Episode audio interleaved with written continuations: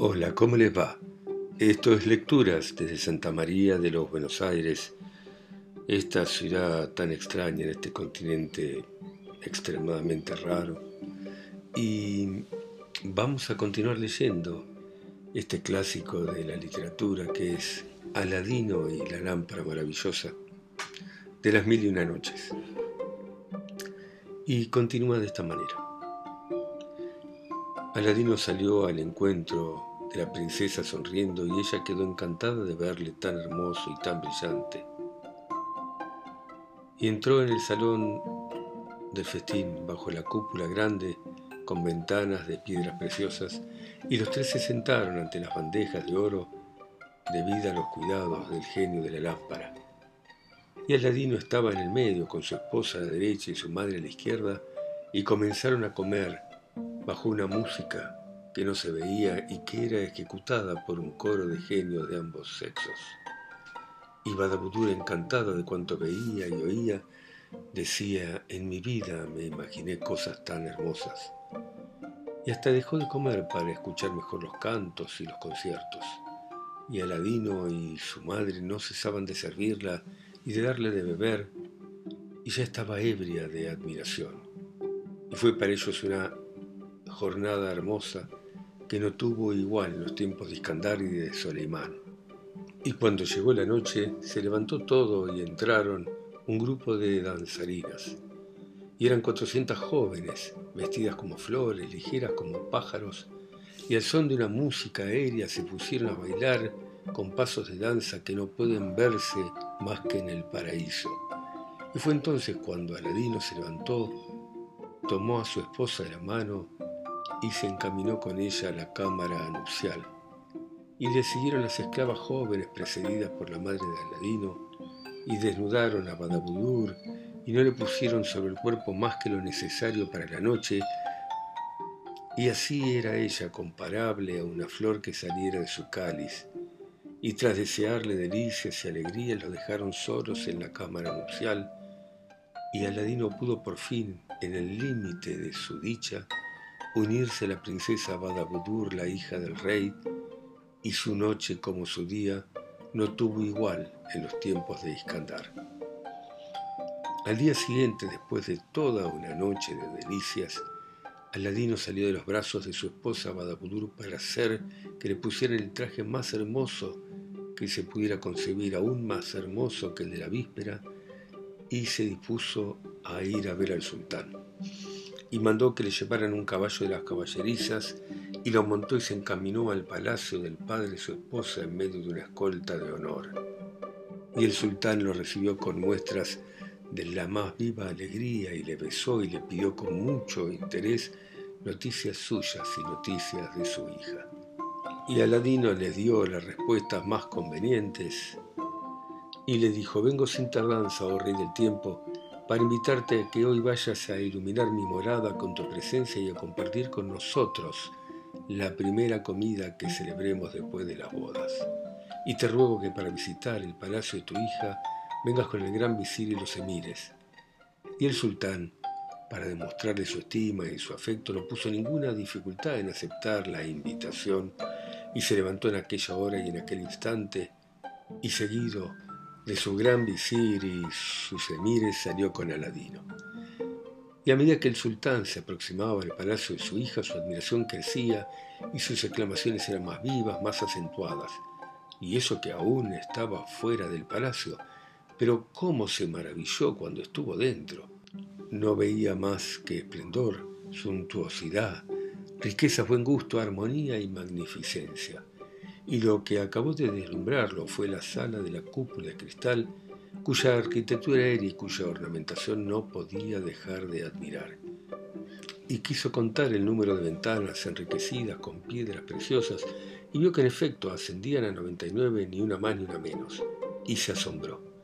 Pero asimismo notó que la ventana, que tenía el número 99, no estaba concluida y no tenía adorno. Entonces lo miró a Aladino y le dijo sorprendido, hijo mío, He aquí ciertamente el palacio más maravilloso que jamás existió. Y estoy lleno de admiración, pero ¿puedes decirme cuál es el motivo que te ha llevado a impedir terminar la labor de esa ventana que con su imperfección afea la hermosura de las otras? Y Aladino sonrió y contestó, Rey del tiempo, te ruego que no creas que fue olvido o economía o negligencia, porque dejé esa ventana imperfecto, porque quise así. Y el motivo consiste en dejar a tu Alteza el cuidado de acabar esa labor para sellar de tal suerte en la piedra de este palacio tu nombre glorioso y el recuerdo de tu reinado. Por eso te suplico que consagres con tu consentimiento la construcción de esta morada, que por muy confortable que sea resulte indigna de los méritos de mi esposa tu hija. Y halagado por aquella atención de Aladino, el rey le dio las gracias y al instante hizo que se comenzara el trabajo. A este efecto dio orden a sus guardias para que hicieran ir al palacio sin demora a los joyeros más hábiles y mejor surtidos en piedras preciosas para acabar las incrustaciones de la ventana. Y mientras llegaban fue a ver a su hija y a pedirle noticias de su primera noche de bodas, y solo con la sonrisa con que ella le recibió, se dio por satisfecho y consideró que era superfluo insistir. Y besó a Ladino y lo felicitó y fue con él a la sala que estaba preparada para la comida con todo el esplendor. Y comió y le parecieron los manjares los más excelentes que había probado nunca, y el servicio muy superior al de su palacio y la plata, y todo admirable en forma absoluta. Entonces llegaron los joyeros y orfebres, a quienes habían ido a buscar los guardias por la capital, y se pasó recado el rey que enseguida subió a la cúpula de las 99 ventanas. Y enseñó a los orfebres las ventanas sin terminar y les dijo, es preciso que en el plazo más breve terminen esta labor por cuanto esta ventana necesita incrustaciones de perlas y piedras preciosas de todos los colores. Y los orfebres y joyeros contestaron con el oído y la obediencia y examinaron con mucha minuciosidad la labor y las incrustaciones de las demás ventanas y se miraron unos a otros con ojos dilatados de asombro. Y después de ponerse de acuerdo entre ellos volvieron al sultán y tras arrodillarse le dijeron Rey del tiempo, no obstante todo nuestro repuesto de piedras preciosas, no tenemos en nuestras tiendas con qué adornar la centésima parte de esta ventana. Y dijo el rey, yo les voy a dar lo que haga falta, y mandó a llevar las frutas de piedras preciosas que Aladino le había dado como regalo y les dijo, usen lo necesario y devuélvanme lo que sobre. Y los joyeros tomaron sus medidos, hicieron cálculos, los repitieron varias veces y contestaron rey del tiempo, con todo lo que nos das y con todo lo que poseemos no habrá bastante para adornar la décima parte de la ventana. Y el rey se encaró con los guardias y le dijo, Id a la casa de mis visires grandes y pequeños, de mis emires y de todas las personas ricas del reino, y que les entreguen, ya sea por las buenas o por las malas, todas las piedras preciosas que tengan. Y los guardias ejecutaron la orden esperando que regresaran. Aladino, que veía que el rey empezaba a estar inquieto por el resultado de la empresa y que en su interior se regocijaba del resultado de la cosa, quiso distraerle con un concierto. E hizo una señal a uno de los jóvenes esclavos suyos, el cual hizo entrar al punto un grupo de cantantes tan hermosas que cada una de ellas podía decir a la luna, levántate para que me siente en tu lugar y dotadas de una voz encantadora que podía decir al ruiseñor cállate para escuchar como canto yo. Y en efecto, consiguieron con armonía que el rey tuviese un poco de paciencia. Pero en cuanto llegaron los guardias, el sultán entregó enseguida a joyeros y orfebres las piedras preciosas procedentes del despojo de las personas ricas y les dijo, ¿y bien? ¿Y ahora qué tienen que decir? Y contestaron, por Alá, Señor, que aún nos falta mucho y necesitaremos ocho veces más materiales de los que poseemos hoy. Además, para hacer bien este trabajo, precisamos por lo menos un plazo de tres meses poniendo manos a la obra día y noche. Al oír estas palabras, el rey llegó al límite del desaliento y del asombro y sintió que se le alargaba la nariz hasta los pies de la vergüenza y la impotencia que tenía. Y entonces Aladino, sin querer prolongar más la prueba a la que lo había sometido y dándose por satisfecho, se encaró con los joyeros y los orfebres y les dijo, tomen todo lo que tengan y váyanse. Y dijo a los guardias, devuelvan las piedras a sus dueños. Y le dijo al rey, Rey del tiempo, no sería bien que admitiera de vos lo que te di una vez. Te ruego que veas con agrado que te restituya estas frutas de piedras preciosas y reemplace lo que falta para llevar a cabo la ornamentación de la ventana. Y solamente te pido que me esperes en el aposento de mi esposa Badabudur, porque no puedo trabajar ni dar ninguna orden cuando sé que me están mirando. Y el rey se retiró con su hija Badabudur para no molestar a Aladino.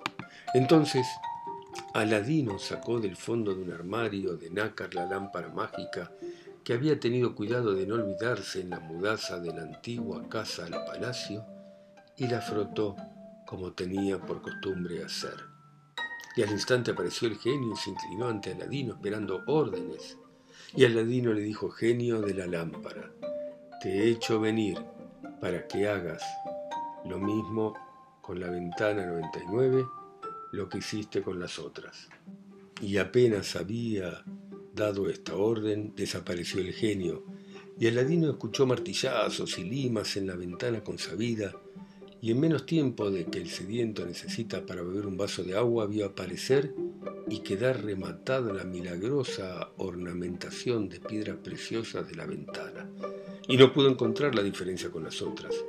Entonces fue a buscar al sultán y le rogó que lo acompañara a la sala de la cúpula. Y cuando el sultán llegó frente a la ventana, que había visto tan imperfecta, creyó que se había equivocado de lugar porque no pudo diferenciarla de las otras.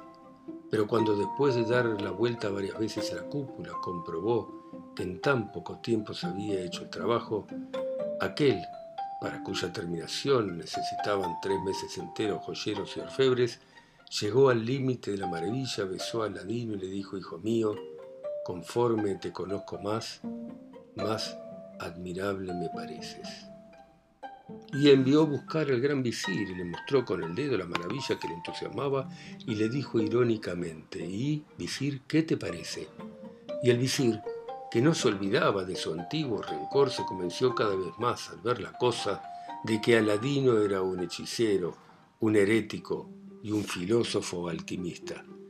Pero se guardó mucho de dejar traslucir sus sentimientos al sultán a quien sabía muy adicto a su nuevo yerno y sin entrar en conversación con él, le dejó con su maravilla y se limitó a decir, Alá es el más grande. Y es que aquí, desde aquel día, el sultán no dejó de ir a pasar después del diván algunas horas cada tarde en compañía de su yerno Aladino y de su hija Barabdur para contemplar las maravillas del palacio, en donde siempre encontraba cosas nuevas, más admirables que las antiguas, que lo maravillaban y le transportaban. Muy bien, dejamos acá. Seguimos la próxima, ¿eh? Chao, chao, chao. Gracias por oírme.